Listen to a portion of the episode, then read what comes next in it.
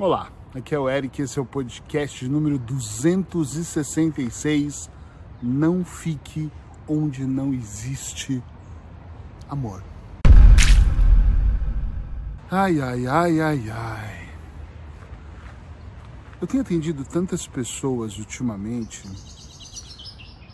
que me contam sobre como elas se sentem humilhadas no trabalho como elas se sentem humilhadas dentro da relação conjugal, como elas se sentem humilhadas estando junto com alguns familiares. Tem uma frase que nunca saiu da minha cabeça, que é onde não existe amor, não se demore, não fica lá.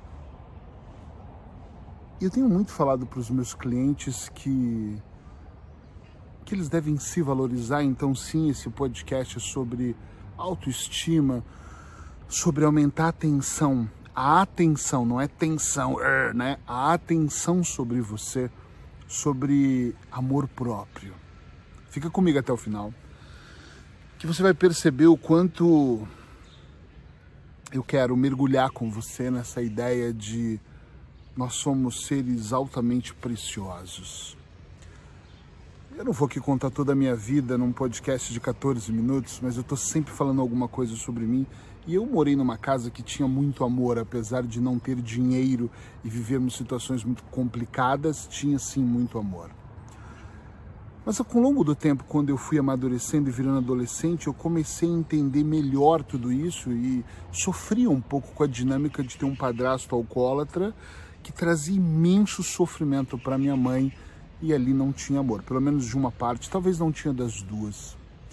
Depois que eu me tornei terapeuta, eu comecei a analisar os, as duas, três relações que eu tive, um, as amizades que eu tinha e talvez até a necessidade que eu tinha de aprovação por ter faltado amor em algumas partes da minha vida. Eu buscava amor num relacionamento ou amizades que muitas vezes eram até abusivas, que me maltratavam. E Eric, isso era quando você era adolescente? Não, talvez isso era ainda oito um, anos atrás, sete anos atrás, ainda tinha amizades que por algum motivo eu precisava estar ali, mas não precisava, era mesmo uh, uma necessidade idiota, essa é a realidade. Eu tive muitos ambientes que não tinha amor, tinha dinheiro, tinha objetivos, talvez tinha ganância, estou falando de ambientes diferentes. E quando hoje eu faço uma sessão online, ou mesmo quando eu estou num, seminário com, com amigos, clientes, eu ouço eles falando e fico observando como as pessoas se sabotam, como eu também me sabotei a atenção, e vivem dentro de cenários que não tem um pinguinho de amor, mas tem um ciclo vicioso ali dentro. Eu não sei se você está me entendendo, tão vicioso que elas ficam ali buscando esse amor e de vez em quando aquela relação, aquela amizade, aquele grupo dá um pouquinho do que parece amor, mas eu acho que não é, e alimenta aquela pessoa por mais um período até novamente ela ser humilhada. É quase que uma relação de amor e ódio, mais ou menos isso, mas na minha opinião terapêutica nunca é amor e sim é manipulação.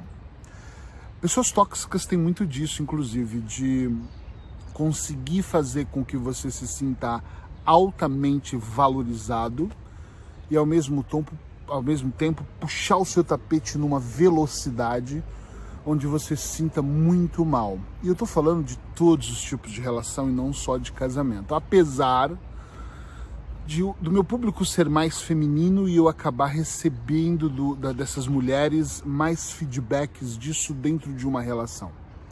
Eu ouço mulheres dizendo, por exemplo, mas o meu marido ele é um bom pai. Perceba que aqui começa o que eu chamo de empilhamento de desculpas. Então, o primeiro empilhamento, ele é um bom pai. Aí ela faz uma plataforma ali, vamos imaginar assim, da desculpa de por que ela está naquela relação. Depois ela diz, mas ele não nos deixa faltar nada. E aí ela empilha mais uma situação. Ele é um bom pai, não deixa nos faltar nada. Mas tem vezes que ele é carinhoso. Eu sinto que em algum lugar dentro dele existe um coração. Aí ela empilha uma terceira posição. E ela vai empilhando situações. Eu lembro quando nós nos conhecemos. Aí ela empilha uma lembrança do passado. E atenção, Eu não estou aqui dizendo que isso é só desculpas e que uma relação dessa não tem solução. Talvez ela tenha toda e talvez você tenha que puxar por isso. Mas tem situações que você tem que saber o momento de desistir para recomeçar. A questão não é nem desistir a palavra, a questão é tem um momento que você tem que ser prioridade na sua relação. Sou casado com a Paula Briani, que é uma grande consteladora familiar e terapeuta. Mas ela tem problemas. Ela tem filhos de um outro casamento. Eu tenho filhos de outro casamento. Eu também tenho problemas. Nós temos um passado do lado de cá e um passado do lado de lá. E entre nós, às vezes, existe conflitos. E às vezes já me falaram, poxa, vocês dois são dois terapeutas e são tão conhecidos, é muito provável que vocês não brigam. Pelo contrário, nós brigamos.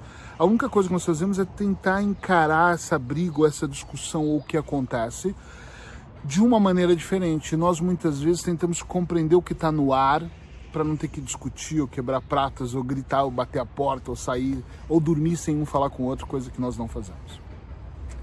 Esse amadurecimento, é claro que foi fazendo terapia, foi dando terapia, foi fazendo hipnose, foi sendo hipnoterapeuta, enfim. Só que uma das coisas mais valiosas que nós dois falamos é: nós sabemos que existe amor, então o conflito não é para machucar, às vezes o conflito é para curar, às vezes o conflito é para nos conhecermos melhor, às vezes o conflito é para nos entendermos, mas muitas relações o conflito não é para isso. O conflito é para humilhar, o conflito é eu não aguento mais você, eu não tenho posição, eu não tenho como sair disso, porque as pessoas estão numa zona de conforto e sair de uma relação é deixar a zona de conforto. Uh, é, sair daquele trabalho é, é, é, deixar uma zona de conforto, porque ela pensa: meu Deus, sem ele, como eu vou sustentar os meus filhos? Meu Deus, sem esse emprego, como é que eu vou trabalhar no meu dia a dia? Meu Deus, sem esses amigos, como é que eu vou ser verdadeiramente feliz? Esse papo deveria ser muito longo, deveria ser vários podcasts, quem sabe eu volto a falar nisso, mas a grande questão nesse podcast hoje é: quando eu olho para uma situação dessa, eu penso que isso, e desculpa se isso é com você, me desculpa porque eu já vivenciei isso também. Mas infelizmente, muitas pessoas que agem dessa maneira, que ficam onde não existem amor, que estão implorando por uma gotinha de amor aqui, são pessoas que estão realmente se desvalorizando a um ponto de que ela sente que é necessário demais, eu preciso para respirar que você me aprove, que me ame, eu só quero um abraço. São pessoas tão carentes, tão carentes, e eu acho e arrisco aqui em dizer que são pessoas que não tiveram amor na primeira infância, não tiveram amor durante a infância, durante a adolescência. São pessoas que se sentiram abandonadas ou que tiveram lares desajustados e que aí, às vezes, alguns até casaram, e eu conheço fatos assim, só para casar, para sair de casa. Não estou dizendo que é o seu caso. Você pode contar a história que você quiser, mas a grande questão aqui, a, a, o foco meu do podcast 365 de hoje é dizer para você não fica onde não existe amor. Eric, mas eu não sei sair do meu trabalho e ir para o outro, mas tem que, ter, tem que ter amor no trabalho. Isso que eu estou fazendo aqui para mim é um trabalho. Eu amo gravar podcast. Eu amo buscar. Hoje eu vim para um outro lado, muito mais longe da minha casa, para procurar um cenário diferente, para que você que está vendo se sinta bem. E que você que tiver, esteja me ouvindo também possa ouvir os pássaros, possa ouvir a minha voz melhor. Entende o que eu estou dizendo? Eu amo fazer isso, então tem que ter amor. Eu não posso estar num ambiente de trabalho onde a minha equipe não é coesa, onde nós não somos congruentes, onde existem brigas. Entende isso? É, sim, é importante. Eu não estou dizendo para você largar o seu emprego se tudo isso é ruim, mas eu estou dizendo que você pode transitar, fazer uma transição de carreira. Quantas pessoas me contratam para construir um novo modelo de ideia, de negócio? Eu não estou dizendo não para construir um negócio, não. Às vezes a pessoa trabalha numa indústria e eu treino ela para que ela possa desenvolver uma nova habilidade, né? Ou ajudar ela a pensar num curso que possa ser melhor para ela, eu não sei. Eu só sei que se não tem amor no trabalho, fica lá, vai ser uma coisa doente. Sabe por quê? O que importa muito para mim é o resultado.